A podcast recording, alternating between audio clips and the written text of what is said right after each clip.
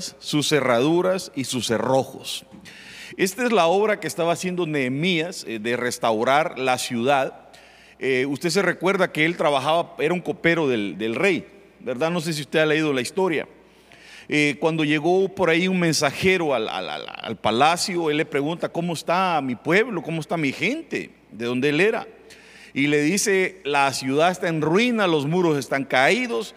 Y él sintió un peso en su ser. Se puso triste, su rostro demudó, que aún el rey le dice, ¿qué te pasa, Nehemías? ¿Por qué, ¿Qué tienes? Y entonces él le dijo, mira, estoy triste por lo que ha pasado. Entonces el rey le dio un, una autorización de ir eh, le dio cartas eh, para que le proveyeran de todo lo que fuera a necesitar. Y él se va a hacer esta obra restauradora y empiezan a, a levantarse enemigos, eh, Zambalac, un montón de enemigos que tenemos que ver cuáles son los enemigos de la, de la restauración. Eh, pero él, él, él, empieza a hacer la obra y uno de los que le ayudaron fue Nehemías. Eh, perdón, a Nehemías fue eh, Malaquías, el que era hijo de Recab, de Recab, pero dice que él era de un lugar que se llamaba Bet Aquerem, que eso lo que significa es la casa del viñedo. Diga conmigo la casa del viñedo. Que vendría a ser lo mismo de decir la casa del vino. Ahorita le voy a poner un, una, una expresión del diccionario que nos va a abrir el panorama. Pero antes de todo, quiero que entendamos que nosotros somos casa. Dígale que está a su lado, tú eres una casa, dígale. Eh, bueno, ah, podría explicarle muchas cosas. A veces puede ser una tumba también. Pero, pero digamos que somos casa, porque la Biblia dice somos templo del, del, del Espíritu Santo. Amén. Entonces, como casas, vamos a ser llevados a la perfección. Amén. Nos van a llevar a perfeccionar nuestra casa. Eh, bueno, yo espero que usted me vaya como agarrando porque es, para mí esto es bien importante, para que eh, entendamos realmente hacia dónde nos va a llevar el Señor y por qué es que nos va a dejar pasar por este tipo de casas. Amén. Entonces, eh, esta, esta sería como una especie de estación por la cual Dios nos tiene que pasar. No toda la vida vas a vivir en, el, eh, o tiene que ser, mejor dicho, una etapa de tu vida que tienes que como agregar eh, para, que esa, para que tu casa se vaya perfeccionando. Entonces nos necesitan llevar a esta casa que eh, querem, ¿verdad? Que esa sería la raíz en hebreo. Eh, bet significa casa. Y luego usted ve que tiene un, un guion eh, lo que hace es que separa pero une las dos palabras para que sea una sola, para que se diga casa de viñedo. Y bet significa pues jardín, viñedo, también significa uva. Uva. Entonces, la casa del viñedo es una, una etapa de nuestras vidas que necesitamos y en esa ser formados. Amén. Ahora, dice eh, Pueblo de Dios para Todos en Cantares 2.4 con la intención de plantar su bandera de amor sobre mí, mi amado me llevó o me guió a la casa del vino, que vendría a ser la misma casa a la cual llevaron a, a Malaquías, eh, de la cual procedía él que es la casa del viñedo o la casa del vino. Pero qué interesante que dice que le pone una bandera de amor. Fíjese, usted sabe que una bandera es algo prácticamente algo sagrado, ¿no? Es algo que representa. Y como Dios es amor, la bandera de Él es. Porque una bandera usted la ve, usted le ve rayas azules y, y, y rojas y unas estrellitas ahí en un cuadrito. ¿Usted qué, de dónde piensa que es la bandera? Usted ya sabe. La bandera representa eso, un país.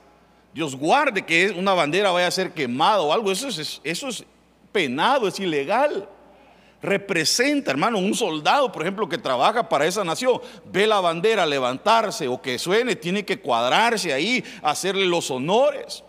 En su país, no sé, yo me acuerdo que en mi país nosotros cuando ponían el canto nos poníamos la mano en el corazón. Allá rapidito, ya con uno con la mano. Era como el respeto, uno ya sabe qué es lo que representa su país.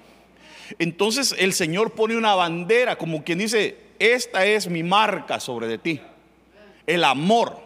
Entonces a Malaquías eh, era de la casa del vino. Pero fíjense que lo llevan a esta casa, pero, pero miren lo que dice acerca de esta viña. Eh, dice el diccionario que se utiliza para identificar al total del proyecto vitivinícola, o sea, del producto que se trabaja con respecto a la uva. Incluso dice, como figura legal, por lo que vale decir que una viña es la empresa que contiene al viñedo, instalaciones, empleados que trabajan, o sea, todo. Una viña es todo. Empleados, el viñedo, la fábrica donde hace el vino, los, las pilas donde lo machacan o lo, como lo preparen, todo, todo es realmente una viña. Entonces dentro de la casa de la viña, la, casa del, viñedo, se encuentra todo. Entonces vale decirse que es la casa del vino también. Amén. Isaías 16:10 dice, y se han retirado la alegría y el regocijo del campo fértil. En las viñas nadie canta de júbilo ni grita de alegría. Ahora, esto sería como una, una, cuestión negativa que está diciendo acerca de la viña, que en la viña ya no se canta de júbilo ni se grita con alegría. Entonces, ¿cuál sería lo normal en una viña?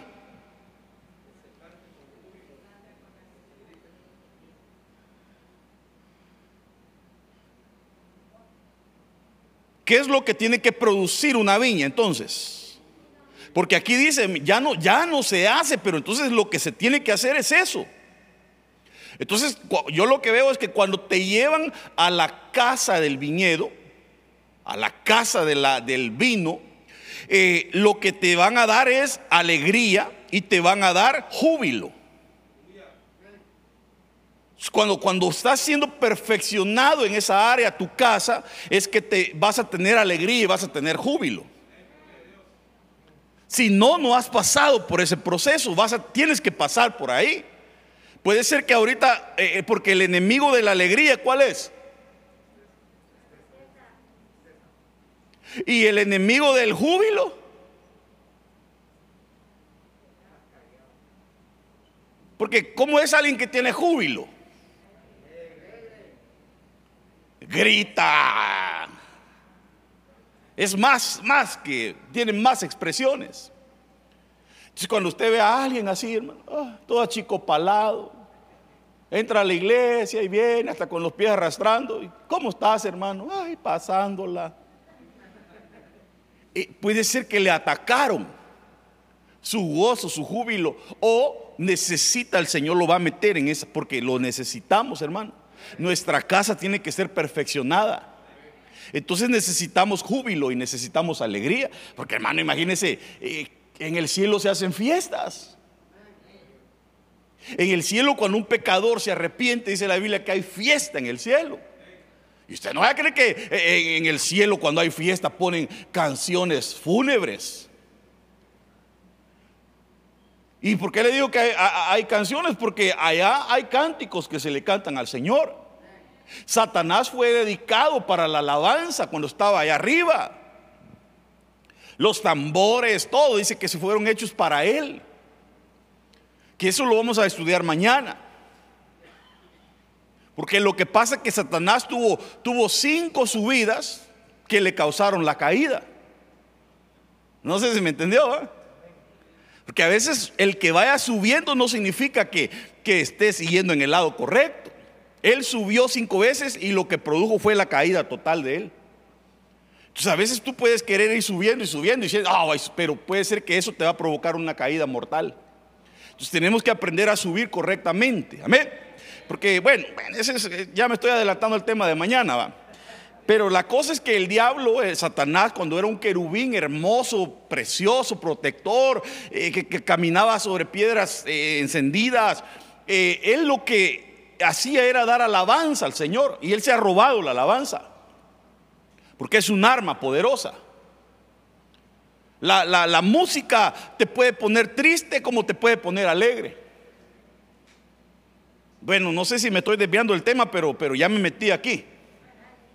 ¿Qué le pasa a una persona, por ejemplo, que puede ser cristiana, hijo de Dios, estar ya cambiando, pero si en su, en su tiempo del mundo, él cuando pisteaba, por ejemplo, se ponía a oír, por ejemplo, yo me acuerdo que allá en mi, en mi pueblo, cuando yo estaba pequeño, los bolos, los borrachos, solo la misma canción ponían en, la, allá le llamábamos nosotros la cinquera, porque le echaban un cinco y sonaba la rola. Y sonaban duro, hermanos. Se oía como a dos, tres cuadras donde yo vivía. Y, la canción que ponían todos los borrachos era La puerta negra ya está cerrada. Y gritaban, hermano. Ah, me la aprendí. Imagínense, solo esa ponía. Claro, ya yo puedo ser tan espiritual, pero me la puedo porque de tanto oírla. Entonces viene y el Señor lo cambia, está en la iglesia, y está perseverando y luchando. Pero ¿qué pasa cuando a una persona le ponen esa canción? Mire, hasta ganas de echarse un su le dan. Porque la música tiene poder. Por ejemplo, hay gente que, hay personas que cuando se le murió a alguien le pusieron una canción. Ahí en el velorio. Y entonces esa canción le marca algo en su vida. Y cuando la oye, lo, lo que provoca es que se recuerda de la persona que se murió. O sea, alguien le pone, yo te extrañaré, tenlo por seguro. Y esa fue la que le pusieron el día del muerto. Se pone a chillar, hermano. Y uno dice, puchica, están bien ungidos estos, estos, de, mire con la canción que lo hacen llorar. Hay otro que eh, cuando conoció a la, a la novia en la iglesia con un canto ahí, Y no es que el canto lo ministre y lo haga llorar porque la presencia de Dios esté fuerte, sino que cuando oye la canción se acuerda de la, de la cipota.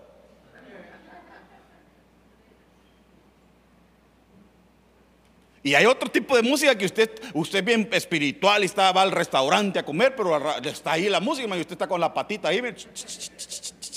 Cuando siente usted, ¡ay, pie!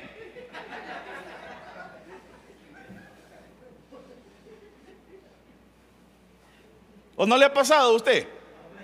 Que de repente usted ya está ahí con los dedos o con el pie. No nos hagamos. Hasta a mí me pasa, yo digo, pie inmundo.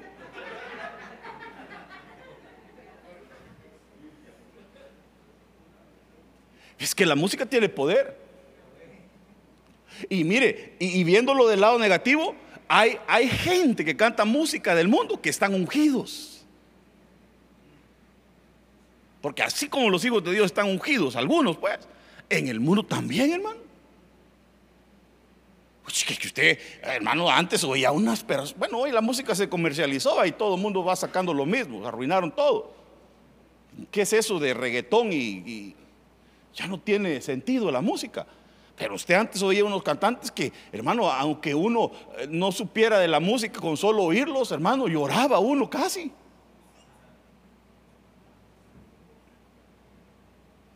Hay gente, hermano, que se han inspirado y, tienen hasta esa unción, hermanos, para, para lo malo, pues. Entonces, eh, la música tiene poder y el diablo se la robó para utilizarla para lo malo. Pero, pero Dios nos, también nos da a nosotros cánticos, alabanza y podemos utilizarla también para traer la presencia de Dios. Entonces eh, eh, Dios nos tiene que llevar a esta casa porque Él quiere ministrarte júbilo y quiere ministrarte alegría. Dígale que está a su lado, Dios te quiere dar júbilo y te quiere dar alegría. El diablo te va a querer quitar eso, pero en el nombre de Jesús no va a poder. Eh, fértil viña fue Moab desde su mocedad, desde su juventud.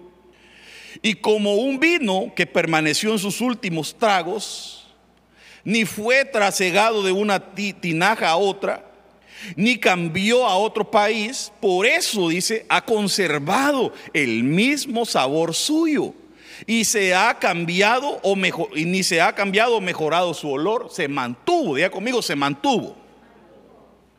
Ahora, la Biblia dice que un vino nuevo se pone en un odre nuevo. Y un vino viejo en un odre viejo. Porque si se pone el vino nuevo en un odre viejo, lo rompe. Porque los odres de antes eran como una especie de bolsas de cuero. Que cuando ya estaba fermentado el vino, lo que ya, ya había hecho el efecto, lo había estirado, eh, ya con el vino viejo que, que estaban fusionados, trabajaba perfectamente. Pero si le ponían un vino nuevo al odre que ya había sido fermentado con otro vino, al, al, hacer el efecto nuevamente de fermentación, lo que hacía es que lo rompía. Es por eso que ahí mismo menciona que dice que no se puede remendar un vestido viejo con un paño nuevo, porque lo rompe, dice. Porque el vestido viejo al lavarlo y todo ya está como quien dice estirado, ya dio su, al poner el paño nuevo por el tipo de tela que usaban, cuando se encogía en la primera lavada, lo rompía. Y era peor la cosa. Entonces así pasa con el vino. Uno tiene que aprender a mantener su esencia. Oh, aquí tengo muchas cosas que mencionarle, hermano. Porque hay gente que nomás logra algo, ya habla un su medio inglés y ya se cree superior a otros.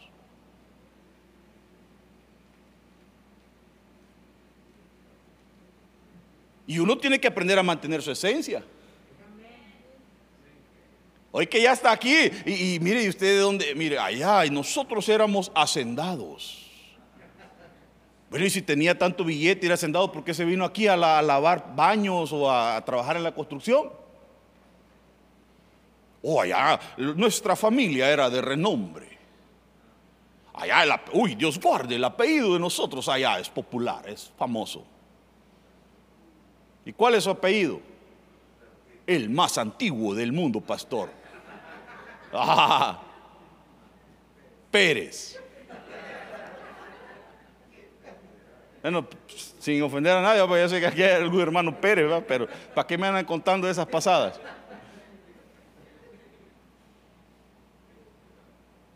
Eso no guardan su esencia. Uno tiene que aprender a guardar su esencia, lo que uno es, hermano. No avergonzarse de donde uno es también. Viene de un rancho, hermano, pero ahora que está aquí, nosotros somos de la capirucha. ¿Por qué se avergüenza? Entonces, en, los caminos del Señor hay personas que pierden su esencia y se empiezan a desviar. Y, hermano, perdóneme, uno tiene que aprender a guardar el vino que te pusieron. Que se fermente y que no cambie, que puedas eh, trascender, crecer, pero como quien dice, fermentarte, pero con tu misma esencia. Porque cuidado si te andas trasegando y te pueden echar un día de tu veneno. Una vasija que le echan veneno ya no sirve para nada. Solo para matar. Entonces tienes que guardar tu vasija, hermano. Por eso te pasan por esta casa, porque te van a perfeccionar y, tienes que ser guardado como Moab, dice que no se, desde su mocedad, dice como vino que permaneció en sus últimos tragos, ni fue trasegado. No fue trasegada su hermano, mantuvo su identidad. Uno tiene que aprender a mantener su identidad. Por ejemplo, como hijo, uno tiene que aprender a mantener su, identidad. No puede andar trasegándose. No puede andar, hoy este va a ser mi papá y ahora este otro es mi papá y ahora, perdóneme, te vas a arruinar así. Se va a romper tu tinaja. Bueno, mejor sigamos. Dígale que está a su lado, hermano, consérvate, dígale. Sí le dijo, ¿va? Ezequiel 17:8. En tierra fértil, junto a aguas abundantes, estaba plantada para echar ramas y dar fruto, para hacerse una vid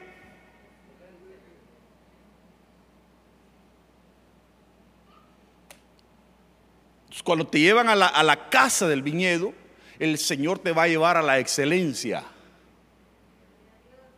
Porque hay gente que comienza una cosa y la deja tirada. Comienza otra y la deja. Así va. Y Dios quiere que aprendas a ser excelente en lo que tú haces. Comienza un instrumento, medio lo toca, lo dejó tirado. No, ya ahora me gusta, ya no me gusta el piano, me gusta la guitarra. Y no, no aprendió la excelencia, ni siquiera en uno. Y después es todólogo. Porque de todo hace, pero a nada le pega. Uno le pregunta, ¿usted de qué trabaja? Mire, yo hago de todo, dice. ¿Cómo va a ser de todo? Uno tiene que aprender a especializarse en algo. Y lo que lo vas, a, lo vas a hacer, lo vas a hacer bien, lo vas a hacer con excelencia. Es mecánico, sea mecánico, pero de los buenos. Es pintor, sea pintor, pero de los buenos. No, no de, como dicen, de, gocha, de, brocha gorda, ¿cómo dicen? No, no, no. Tiene que ser de brocha delgada. El problema es la brocha gorda, que usted quiere hacer un corte fino y no puede, hermano, porque es muy, muy gruesa y tiene que agarrar una finita. Entonces, eh, tiene, dígale que está a su lado, te ministro excelencia, mi hermano, dígale.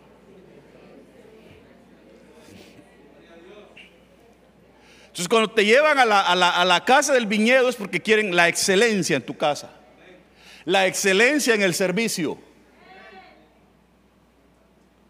Nada de que me toca la limpieza, pero yo me tengo que ir. Estos hermanos que no se mueven. Y hermano, ya casi en los pies de los hermanos. Ya ha terminado, hermano. Eh, eh, apenas estoy orando para despedirme ya está parado allá con la vacuum así.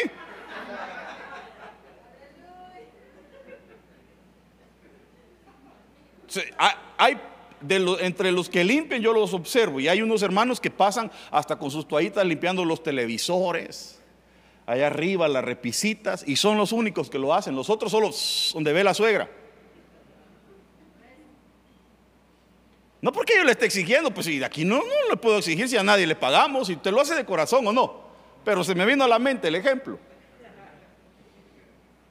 Hay gente que hasta lo que hace lo hace con excelencia, así tiene que ser, hermano. A esa persona ya la llevaron a la casa del viñedo.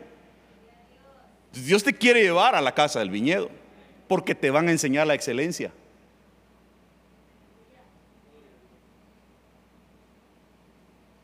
La excelencia te va a llevar a muchos, a muchos éxitos. Porque alguien que haga las cosas como las hacen todos, eso, pues eso lo hace cualquiera. Nosotros tenemos a los niños eh, aprendiendo música, piano. Eh, invertimos, gastamos en ellos, pagamos clases especiales, privadas y todo. Eh, y entonces estaba su maestro un día en un lugar donde iban a tocar y dijo, bueno, eh, ahí estuve, les dijo, ah, pero, pero lo que te enseñé no fue lo que tocaste y ya lo sabes hacer. Se le dijo, la gente cuando prende su, su teléfono, lo que sea, y ve niños tocando, la gente dice, oh, son niños, van a tocar como niños, ¿o no? Y cuando encendieron su, su teléfono y lo vieron tocar, tocaron como niños. Pero no era ese el punto, porque ya le habían enseñado muchas cosas que ya no eran de niño, ya eran de excelencia. Entonces uno tiene que aprender, pero ahí, ahí van, ahí van. Tiene que llegar uno a la excelencia de lo que hace. Bueno, te van a llevar a esa casa porque te quieren perfeccionar. Te quieren perfeccionar. Ministra, el que está a su lado, pues ayúdeme, que usted es el que me está ayudando hoy. Usted es mi ayudante. Dígale, te ministro excelencia, dígale. En aquel día, en aquel día habrá una viña placentera.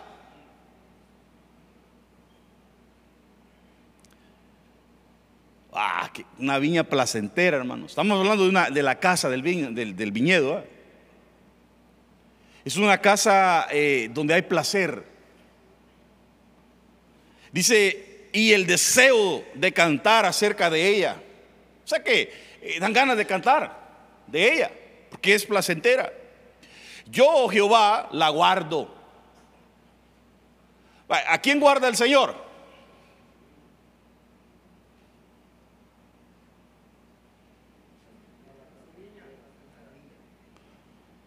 No, no, ¿a quién guarda el Señor?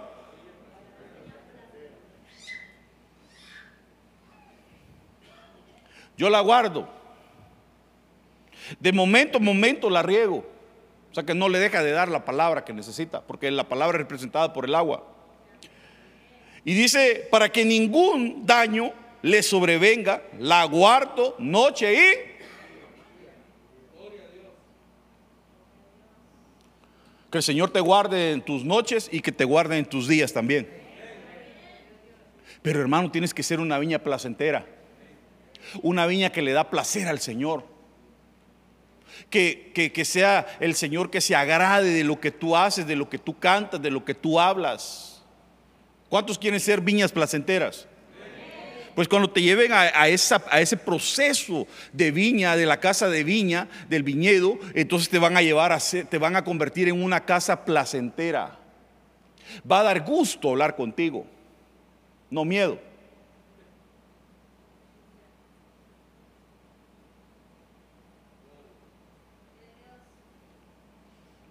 ¿Cuántos quieren ser personas que dé gusto que hablen con ellos? Mire, si, si usted fuera yo y yo no fuera usted porque yo soy yo, ah, bien, bien poético, ya estoy robando el puesto al, poeta. ¿Cómo quisieras que fuera la persona con la que quieres hablar y expresarte? ¿Qué necesitaría esa persona para que sea eh, esa conversación placentera?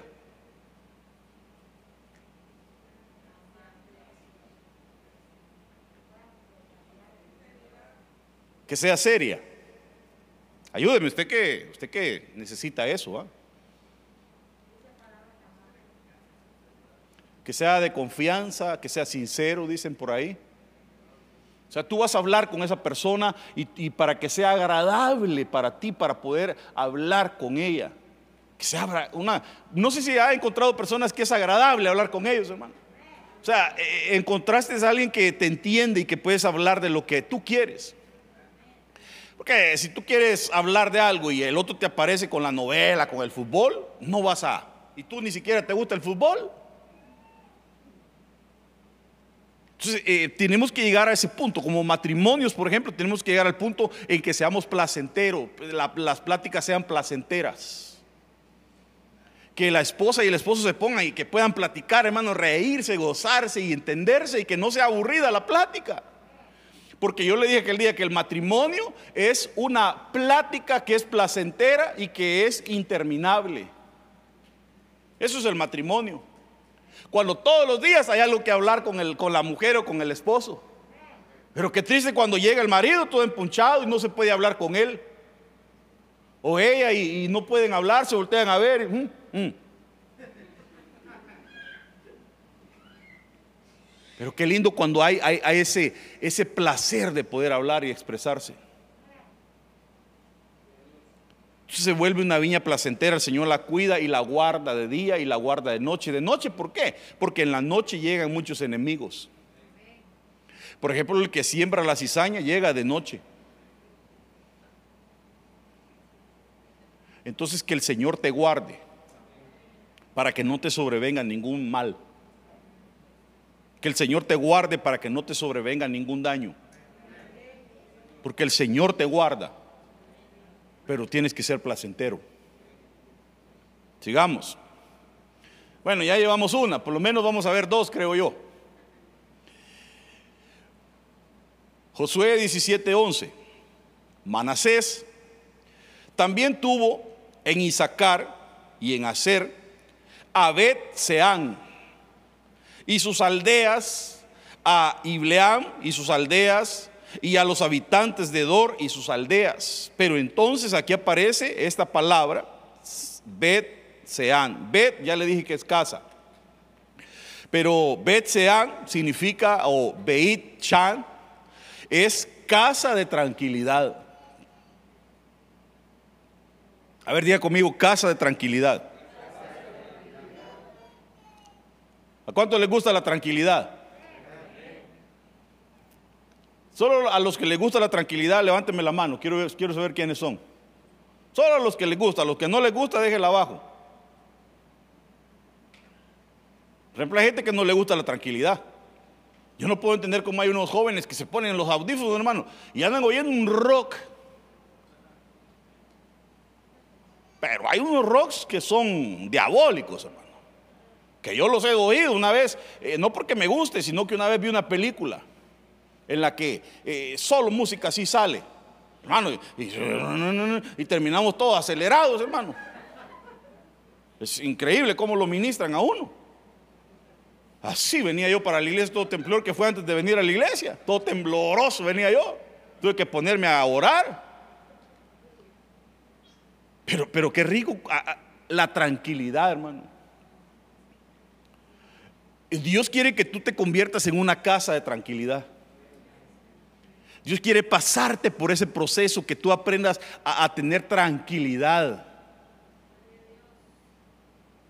Bueno, dice que es casa de tranquilidad entonces. Veamos entonces por, en qué necesitamos la tranquilidad, hombre. Mire, dice Tesalonicenses 4:11 al 12. Y a, y a que tengáis por vuestra ambición el llevar una vida tranquila. ¿Quieres tener una ambición? Pues que tu ambición no sea el dinero, sino el llevar una vida tranquila.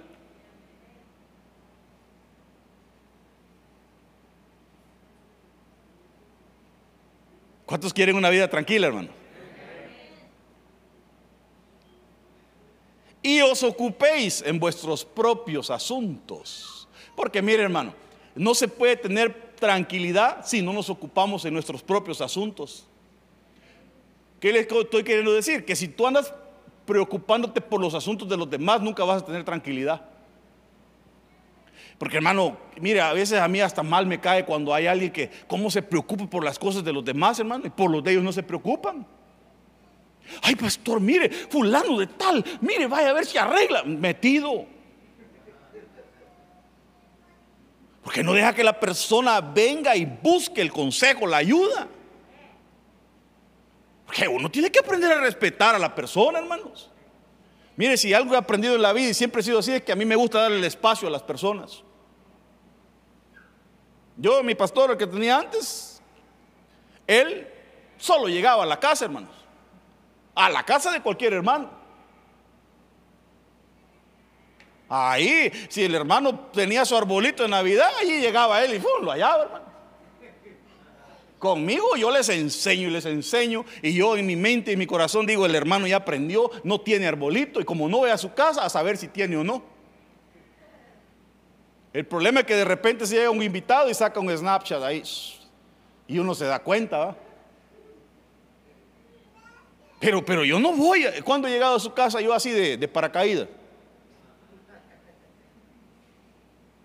A mí me gusta darle, si usted me dice, pastor, yo quiero que venga a mi casa, entonces yo voy. A veces la persona no quiere hablar, hay que darle su tiempo, que se encapriche, que se enoje que tenga su rato feo.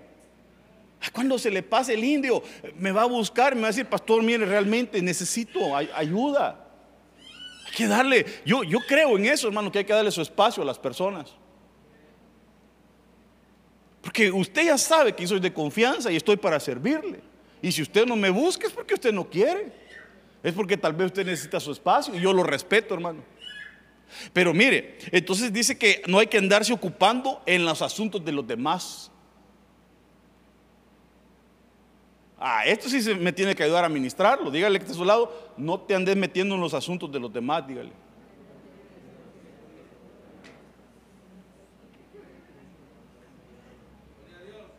Porque si no, no vas a tener una vida tranquila, hombre. Te estás cargando con un montón de cosas que no te pertenecen. Pues usted me dijo que quería una vida tranquila o no. Entonces mi deber es enseñarte que si te estás metiendo en los asuntos de los demás, no vas a tener tranquilidad. Lo que vas a tener es peso. Hermano, diferente es que tú seas un intercesor y que el Señor te muestre por visión, por sueño, te hable, te, te, hable a tu mente, yo qué sé, y te diga, ora por fulano porque tiene problemas aquí y el Señor te quiere usar. Es una carga que Dios te pone. Pero andar agarrando un montón de cargas que no te pertenecen, ¿para qué? Usted necesita vivir tranquilo. Suficientes problemas tiene ya usted en su casa, en su vida. ¿O no? Ah, no me venga a decir que usted no tiene problemas. O no me diga que usted no tiene cosas que resolver en su interior. Mejor dedíquese a usted a resolver. Aquí dice, mire, leámoslo por favor, se lo voy a subrayar en amarillito, mire. Aquí dice, ocúpense en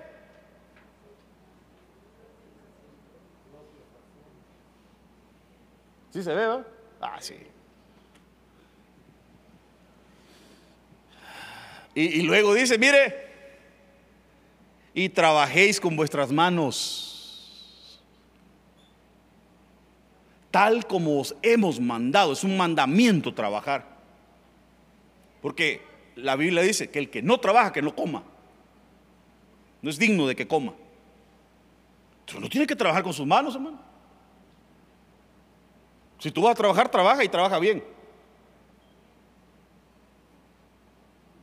No sé si esa seriedad, ese silencio, eh, me dice algo, no sé si ya se me enojó o qué.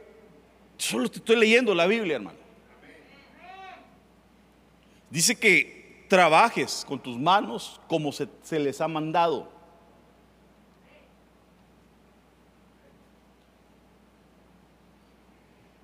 Bueno, next. Ya vamos a salir de la segunda casa. Solo son como 20. A tales personas les ordenamos, ¿qué dice? Es que esto, esto no es un consejo, hermano, esto es una orden. Y también les exhortamos, dice, en el Señor Jesucristo, que trabajando tranquilamente, ahora, el trabajar tranquilamente no es que usted va a llegar a su trabajo, ¿verdad? Ay, 15 minutos de estiramiento. No, no, no. El trabajar tranquilamente es que tú vas a trabajar con lo que tú puedas trabajar y hacer y en lo que, en lo que la ley manda. Pero no volverte un workahólico sino con tranquilidad en tu corazón sabiendo que Dios no te va a dejar ni te va a desamparar.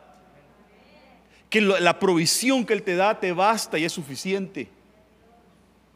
Porque mire hermano, es cierto que eh, entre, entre, más tiene uno es mejor o tiene más posibilidades de vivir mejor, pero a veces una persona por querer vivir mejor, por alcanzar un mejor estatus, eh, eh, puede sacrificar hasta su propia familia. Qué le va a servir al hombre estar trabajando dos turnos diarios, dos turnos diarios, dos turnos diarios y, no ve a, a la esposa, a los hijos ya ni lo conocen? Sacrificó una cosa por la otra. Y Dios dice que tienes que trabajar tranquilamente.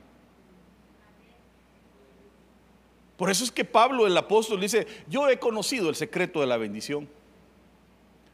Y yo sé vivir feliz cuando tengo y cuando no tengo, dice él ese tipo de personas que son ambiciosas, que trabajan, que dan su vida por el trabajo, cuando no, mire hermano, yo, yo tenía un compañero de trabajo que trabajábamos de lunes a sábado y el domingo andaba llamándole a todo mundo para que le dieran trabajo, desesperado. Él no podía parar ni un día. Eso, eso ya es exceder los límites, hermano. Si los que saben han puesto las reglas y han dicho que 8 horas, 40 horas a la semana es lo, lo, normal, lo legal, lo que te conviene, hermano, entonces eso es lo que te conviene. ¿O no? Eso no lo dice la Biblia. Eso lo dice la ley. Entonces yo te recomiendo que trabajes tranquilo.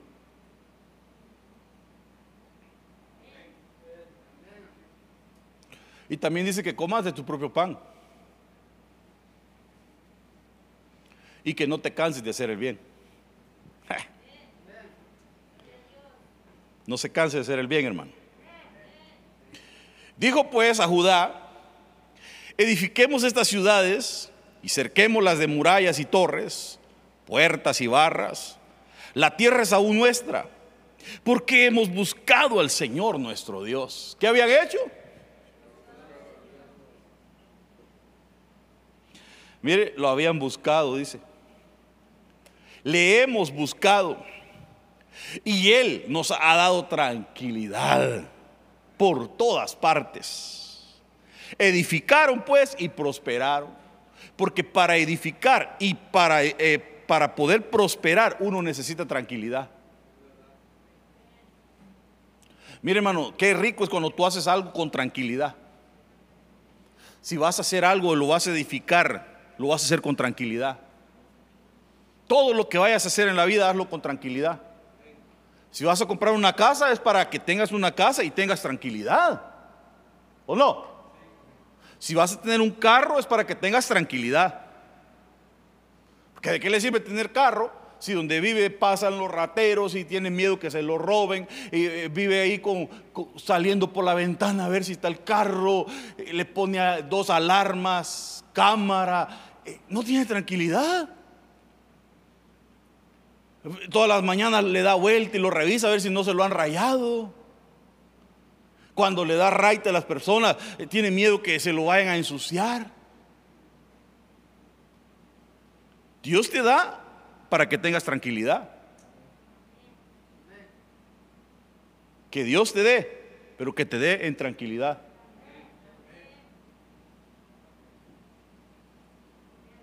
Amén. Buscaron al Señor primero. Me imagino que este es igual que usted, hermano. Cuando usted va a tomar una decisión en su vida, usted primero consulta al Señor. Me imagino ¿eh? que usted busca al Señor primero. Y entonces le hemos buscado, dijeron ellos, y Él nos ha dado tranquilidad. Cuando tú vas a tomar una decisión y buscas al Señor y el Señor te da tranquilidad. Señor, me quiero casar. Bueno, y, el, y le pide señales al Señor, tipo Gedeón. Y te habla el Señor y te lo confirma. Y entonces tú tomas la decisión y vives tranquilo. En cualquier cosa uno tiene que buscar al Señor, hermanos. Y entonces dice que después de buscar al Señor, el Señor les dio tranquilidad y pudieron edificar y dice que prosperaron. Para cambiarte de trabajo, para cualquier cosa, tienes que consultar al Señor y tienes que tener tranquilidad para poder tomar la decisión. Para que el Señor te permita tener esa prosperidad que necesitas en ese cambio. Amén. Amén. Eh, y todo Judá se alegró en cuanto al juramento porque habían jurado de todo corazón y le habían buscado sinceramente y él se dejó encontrar por ellos. Ah, esta parte siempre me ha llamado la atención a mí que él se dejó encontrar. Porque mire, no es que tú encontraste al Señor, él se dejó encontrar. Y dice, eh, de, porque habían jurado de todo corazón y le habían buscado sinceramente. Hermano, mire, cuando tú busques al Señor, hazlo con sinceridad, hombre. Cuando tú necesites algo del Señor, búscalo con sinceridad. Hay gente que se ministra, pero no es sincero. Si tú te vas a ministrar porque vas a buscar al Señor una respuesta, una sanidad, hazlo con sinceridad. Bueno, gracias por el par de amenes. Pero uno tiene que ser sincero. Le habían buscado con sinceridades y él se dejó encontrar por ellos. Y el Señor le dio tranquilidad por todas partes. Pero fueron sinceros. Fueron sinceros. Y él se les dejó encontrar. Hermano, Dios ya conoce tu situación, pero tienes que ser sincero con él.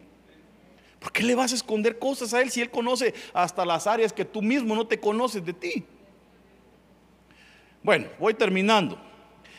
Mejor es un bocado seco y con él tranquilidad eh, aquí entre nosotros.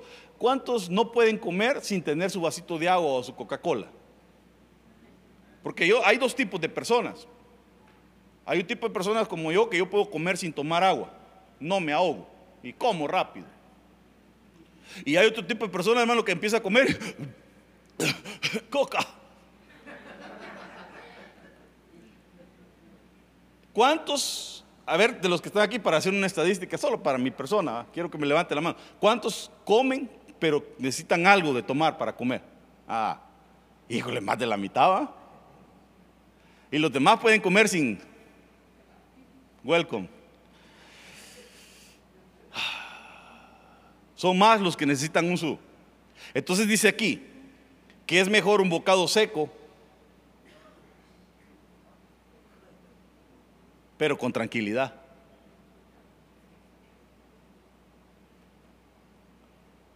que una casa llena de banquetes con discordia. ¿Cómo le cae a usted la comida cuando, cuando está enojado?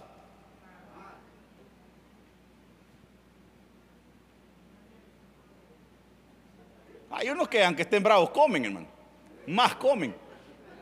Pero muchos cuando están enojados no comen. Hasta con la comida se enojan. Hace un año o dos años vi un video de esos, que ponen en las redes, hermano. Eh, en, una, en una azucena de esas de Thanksgiving. Donde, hermanos, tienen un banquete y un gran pavo ahí, todo, y de repente empiezan a discutir y, el chavalo se enoja, un, un joven ahí, y de repente le da vuelta a la mesa, hermano. ¿Y cuánto tiempo les había costado, me imagino yo, cocinar el pavo y preparar la mesa tan linda para que en una discordia... ¿O no le ha pasado que, mire, una discordia lo puede llevar a uno a tomar decisiones? Siempre le he contado este, este, esta anécdota, no sé si ya se aburrió, pero se la voy a volver a contar. Como yo soy el que predica, ya voy a terminar estaba trabajando el hombre y llegó corriendo el vecino a decirle, mira, tu mujer está con otro en la casa. Y agarró el machete el tipo y salió. Entró a la casa y cabal ahí lo halló, hermanos. Y lo agarró a machetazo y lo mató. Y la mujer, no, no, no.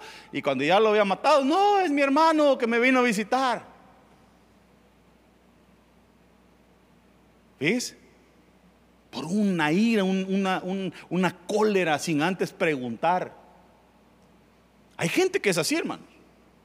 Hay gente que cuando se enoja, eh, hermano cambia, se pone hasta verde como Hulk. Y ya pueden en su ira, eh, busquen la Biblia, dice que en su ira, pues los que tuvieron ira hicieron muchas cosas. Como los dos hermanos de Dina, por ejemplo, que en su ira, ah, como le habían dañado a la hermana, mire, se acercaron a esta, a esta gente y le dijeron, hagamos pacto. Pero se tienen que circuncidar. Y cuando ya estaban circuncidados, que estaban en el momento más crítico de la fiebre que les da, los mataron. Y dice, en su ira mataron, dice. hay gente que es así, hermano. La ira no te va a llevar a nada bueno. ¿A cuántos no los han matado por bravos, hermano?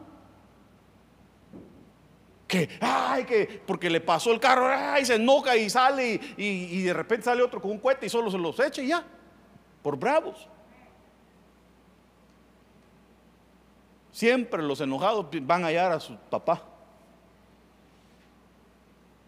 Entonces no te va a llevar. Entonces dice, miren, es mejor tener un bocado seco, pero tranquilo, hombre. Que el Señor bendiga tu mesa. que te dé tranquilidad, que puedas sentarte en tu mesa rico, eh, comer, hermano, disfrutar de tus eh, alimentos. No, no sentado ahí en el hotel, en la sala, hermano, perdóneme, eso, ahí la sala no es para comer, mucho menos en la cama, hermano. Eso sí ya es pasarse, hermano. ¿Cómo va a estar comiendo en la cama y luego se le caen las migajas y ahí duerme? Y, Por eso hay gente que en sus cuartos tienen cucarachas, no, tiene que llevar comida, su recámara es para otra cosa. La cocina es para cocinar, la mesa es para que se siente a comer. La sala sería para platicar, pero si quiere ver tele ahí vea. No, no vaya a estar comiendo en la sala, en su cuarto. Hermano, que el Señor traiga orden. Siéntate a la mesa. La mesa originalmente fue hecha para sentarse y compartir. Antes se tomaban de la mano y oraban todos juntos y daban gracias al Señor y luego compartían los alimentos. Hoy ya no se hace eso. Uno le dice al niño, de, vaya, ore, no sabe cómo orar. Gracias Señor por los alimentos de hoy, mañana y el de pasado, amén. Y ya los dos días que vienen ya no ora. Son oraciones express. Gracias Señor por los alimentos, amén. Y ya va comiendo. Que el Señor te dé tranquilidad. Que el Señor te dé tranquilidad en tu mesa.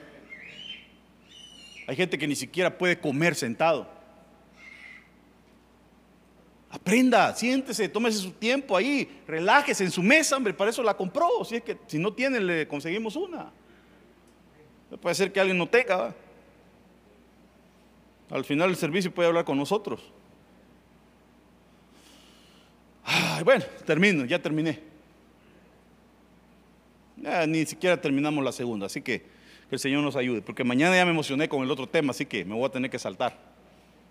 Y este lo vamos a seguir otro día. Amén. Oremos, oremos. Espero que el Señor nos haya hablado. Póngase de pie entonces. Si el Señor le habló, póngase de pie, Señor bendito, gracias por tu palabra. Estoy pidiéndote, Señor, que nos lleves por ese proceso como casas. Señor, trabaja en nuestras vidas, en toda área que tenemos que ser trabajados. El día de hoy, Señor, te estoy pidiendo dos ministraciones para este pueblo. Uno es, Señor, alegría, júbilo para sus vidas. Y también te estoy pidiendo tranquilidad, Señor, para ellos. En el nombre de Jesús. Ministra, Señor, tranquilidad en sus corazones, en sus almas, en sus mentes Aquellos que no pueden dormir muchas veces en las noches, Señor, te estoy pidiendo tranquilidad en esas mentes. Que se vaya toda opresión del enemigo de tu vida en el nombre de Jesús. Todo insomnio, todo pensamiento maléfico, diabólico que te ataca, que te atormenta, en el nombre de Jesús. En el nombre de Jesús, reprendemos todo sueño que no viene de parte de Dios todo ataque espiritual que pueda estar pasando tu alma, tu corazón. Señor, ministra tranquilidad en nuestras vidas hoy, en el nombre de Jesús. Quita toda carga, Señor, de nuestra alma. Muchas veces, Señor, estamos cargándonos con problemas de otros. Quita, Señor, todo problema, toda carga. En el nombre de Jesús. Ministra tranquilidad, Señor, a tu pueblo ministra alegría a aquellos que se les ha acabado el gozo, Señor. Aquellos que el enemigo los ha querido amargar, atormentar. Hoy en el nombre de Jesús echamos fuera toda amargura, toda infelicidad. Y ministro en el nombre de Jesús gozo sobre tu vida, alegría. En el nombre de Jesús, júbilo. Alégrate, hija de Sión regocíjate. El Señor no viene por una iglesia amargada, sino por una iglesia que está llena de ese vino. En el nombre de Cristo Jesús, que puedas mantener tu esencia como hijo de Dios. Que puedas decir, como dijo el apóstol, nada ni nadie me podrá separar del amor del Señor bendigo tu vida y declaro firmeza. No serás trasegado, mantendrás tu esencia como hijo de Dios. Aunque vendrán ataques a tu vida, aparecerán burladores. Habrá gente que se levantará y querrá hacerte pedazos, querrá hacerte caer. Van a haber algunos que se van a burlar de ti, decirte, oye, eres cristiano, te lavaron el cerebro, pero no te detengas, mantén tu esencia. Sigue avanzando. Es Dios el que te llamó. Mantén tu esencia como hijo de Dios y no vuelvas atrás. No vuelvas atrás. En el nombre de Jesús bendigo tu caminar. Bendigo tu mesa y declaro que tu mesa es bendita tu mesa es santa. Tus hijos son santos, son como unos olivos alrededor de tu mesa. Tu esposa es como una vid alrededor de tu mesa. En el nombre de Jesús. En el nombre de Jesús. Vino y unción. Que el Señor te bendiga y te guarde. Amén y amén. Gloria a Dios. Gloria a Dios.